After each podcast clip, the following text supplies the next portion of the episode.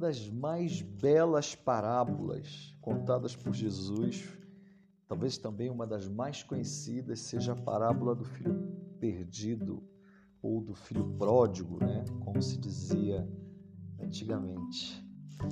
A história de dois irmãos e um pai e o mais novo força o pai, pressiona o pai para que ele venda a herança e entregue a herança para ele ainda vivo. O pai então atende, dá a parte dele, ele vai embora, gasta dissolutamente até que vem uma fome, uma seca e ele passando passa por muitas dificuldades depois que ele acabou com o dinheiro todo e até que ele se pega comendo as vagens que os porcos comiam. Então ele lembra-se do pai e fala: Não quero nem que meu pai me aceite como filho, mas os empregados do meu pai viviam bem melhor do que eu estou vivendo agora. Então deixa eu voltar correndo para o meu pai, de modo que é, eu não quero nem que ele me aceite como filho, mas como empregado. O pai, quando ele de longe, reconhece quando ele está voltando e fica muito feliz e restitui o lugar de filho a ele. E aí ele dá uma grande festa. E nessa festa, o filho mais velho está voltando do campo, vê aquilo, pergunta ao empregado o que está acontecendo, ele fala: Seu filho voltou. E ao voltar, ele fica muito triste, depois ele reclama com o pai que, eu, poxa, eu que estive aqui sempre ao seu lado, você nunca matou um cordeiro para mim, mas agora você mata um boi para ele e dá essa festa toda.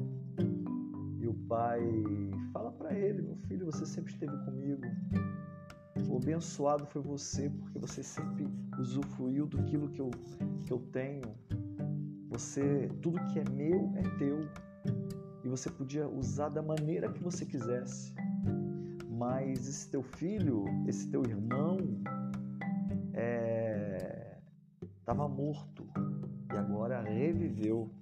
Ali em Lucas capítulo 15, esse finalzinho fala assim: Disse o pai, né, ao filho mais velho: Meu filho, você está sempre comigo e tudo que tenho é seu. Mas nós tínhamos que celebrar a volta de seu irmão e alegrar-nos, porque ele estava morto e voltou à vida, estava perdido e foi achado. Queridos, Pessoas que estão perdidas são pessoas que talvez sejam até filhas de Deus, mas que resolveram andar longe de Deus. Infelizmente, neste mundo nós temos muitos filhos pródigos, muitos filhos perdidos, irmãos nossos, pessoas a quem Deus ama, mas que vivem longe do Senhor sem usufruir da presença do Senhor, sem experimentar o calor do abraço do Pai.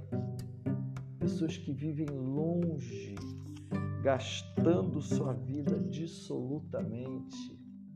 Pessoas que têm, como a gente tem uma expressão popular que diz, comendo o pão que o diabo amassou, longe do Pai Celestial.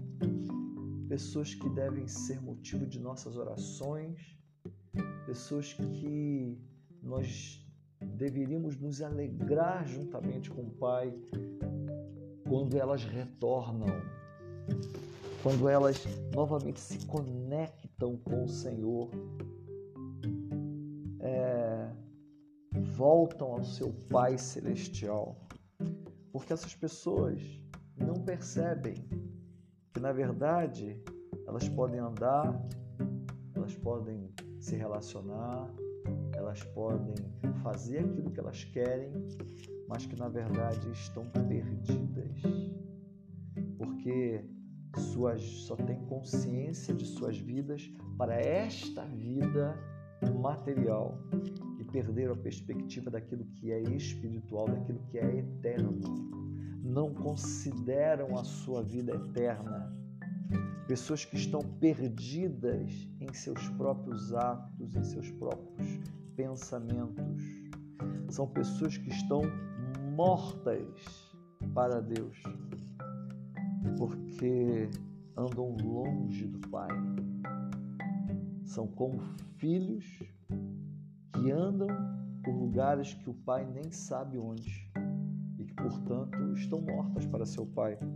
Não há notícias e o caminho para essas pessoas é simplesmente o arrependimento e o retorno para o Pai. Só isso pode restaurar o status de filho novamente. E fazemos isso através de Cristo Jesus. Ele é o caminho, a verdade e a vida. Mais ninguém, homem ou mulher nessa terra, tem poder para nos reconectar com o nosso Pai. Porque somente o Senhor Jesus, ele é o mediador entre Deus e os homens, como diz o apóstolo Paulo. Então, que Deus abençoe a sua vida. Se você estiver perdido, se deixe ser achado por Deus.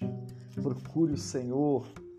Se você está é, é, morto, seja ressuscitado pelo poder do Espírito Santo. Retorne para os braços do Pai, em nome de Jesus.